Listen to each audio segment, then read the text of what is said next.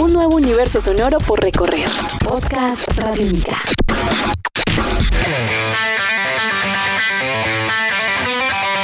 Podcast Radiónica.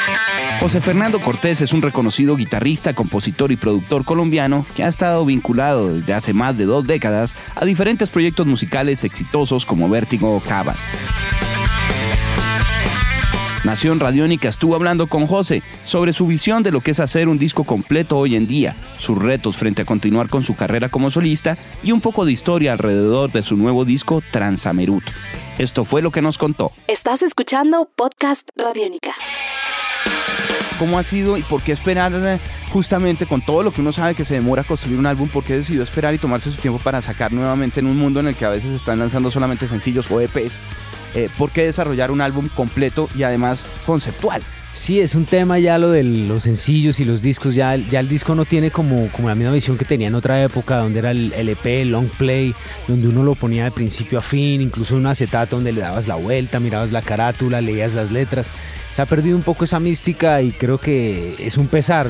¿no? Las generaciones nuevas han perdido algo que es realmente valioso, que es uno sentarse con la música y y vivir ese mundo que le está proponiendo. Es como leer un libro, ¿me entiendes? Es una cosa muy íntima. Porque uno puede poner la música de fondo y disfrutarla, pero otra cosa es ya realmente vivirlo, ¿me entiendes? Masticarlo, saborearlo. Entonces, pues sí esperé, esperé un tiempo a que tuviera ya todo, digamos, como, como armado, todas las canciones visualizadas, eh, preproducidas y decidí, bueno, es el momento de sacar otro disco, eh, haciéndole campo, ¿no? A toda la sacando el espacio a esto, porque pues entre eh, tocar con otros artistas, grabar, eh, tocar por aquí, tocar por allá, sacar otros discos, eh, yo, saqué otras producciones, con Vértigo sacamos un disco en el 2013, luego hice una producción con 4 grados en 2014, entonces siempre se le, se le va enredando uno el tiempo para uno sacar su disco, pero es mi meta, siempre es mi meta, tengo que terminar, tengo que terminar, así me demore lo que me tenga que demorar, pero el disco tiene que terminar. Y entre giras, porque también la agenda con Cabas es, apretada, uno sabe que viven tocando.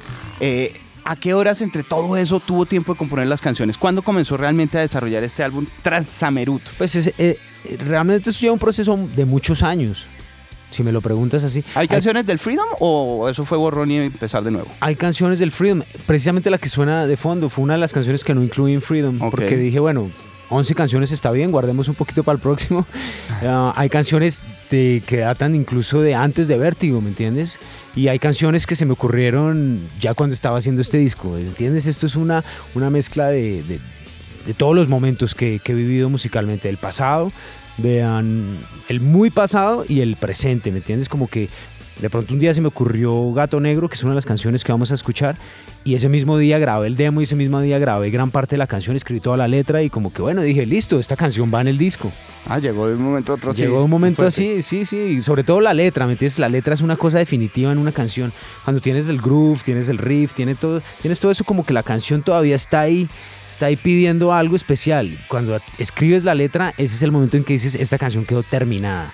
Ya los arreglos y eso, es otra historia, pero ya la canción quedó ¿no? Como en su, en su esencia hecha. Cuando los músicos vienen de, trabajar con diferentes bandas exitosas también y deciden desarrollar una carrera como solista, el primer disco siempre es un reto. Ahora usted presenta un segundo álbum. ¿Qué cosas, qué temores del segundo ya quedaron atrás? ¿Qué satisfacciones? Eh, sí, primero eso. ¿Qué, ¿Qué, temores, qué cosas no ya quemó en ese primer disco que le permiten estar más tranquilo en este segundo álbum como solista. Correcto, lo que dices es totalmente correcto. Es decir, el primer disco ah, yo quería marcar un presente que lo mío es el rock and roll, ¿me entiendes? El rock, hard rock, muy influenciado por el blues, pero con un sonido más bien fuerte, rock and rollero y muy orientado hacia la guitarra, composiciones donde la guitarra es como el que lleva el hilo de la canción. Mm, con este disco, pues como que, como ya marqué ese territorio y ya eso está claro, dije, bueno, con este disco sigue siendo muy rock and rollero, mucha guitarra, pero ya la guitarra no es el protagonista, no está en el spot, sino realmente la canción, ¿entiendes? Como cerrar, el, cerrar bien el círculo de cómo es componer una canción eh, en este género, por decir algo, blues, o en este otro género, en rock and roll, en un poco acústico, pero que la canción tú digas, estoy satisfecho con la composición que hice, más que voy a tocar guitarra y voy a componer una canción a partir de una estructura de guitarra o de una escala o de, una, o de un riff que tenga, ¿me entiendes? Fue más pensado como como de pronto pensaban, supongo yo, los Beatles, hacer una canción de principio a fin que te satisface. No importa el género, no importa eh, si es rápida, lenta, sino que te satisface como composición. A nivel musical lo vemos que pues tenía un dominio, ya un control, además en la cabeza, también por el mismo trabajo de producción de cómo quería que sonaran las cosas y demás. Pero a nivel lírico y a nivel de voz, pues también me imagino que esto ha sido un reto para, para José en la medida en que pues usted escribir las letras, como bien dice, es, es algo difícil y cuando uno la termina dice, bueno, ya salimos de algo que era muy complejo, pero la cantada también en determinado momento, buscar esa identidad, casi como la tiene en la guitarra, en los licks, buscarla en la voz debe ser difícil. Además ¿Cuál ha que la- sido o cómo ha sido esa búsqueda? Pues mira, además la voz es el instrumento más difícil. Desde mi perspectiva, ese, ese instrumento es, es muy delicado. No ves qué está pasando. Una guitarra, Claro. un piano, ves las notas. Si este es no estoy- mesurado total. Aquí todo es una cuestión como de, de virtual, como de imaginárselo, como de sentir. Entonces es un instrumento que te desnuda mucho, ¿entiendes? El momento de querer expresar algo.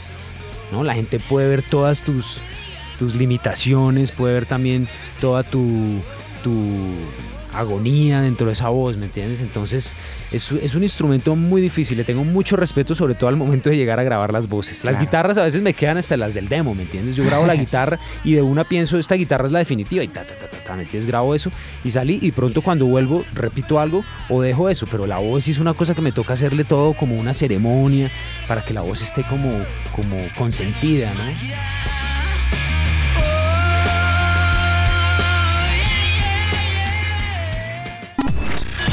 Este es un podcast Radiónica. Descárgalo en radiónica.rocks. Podcast Radiónica.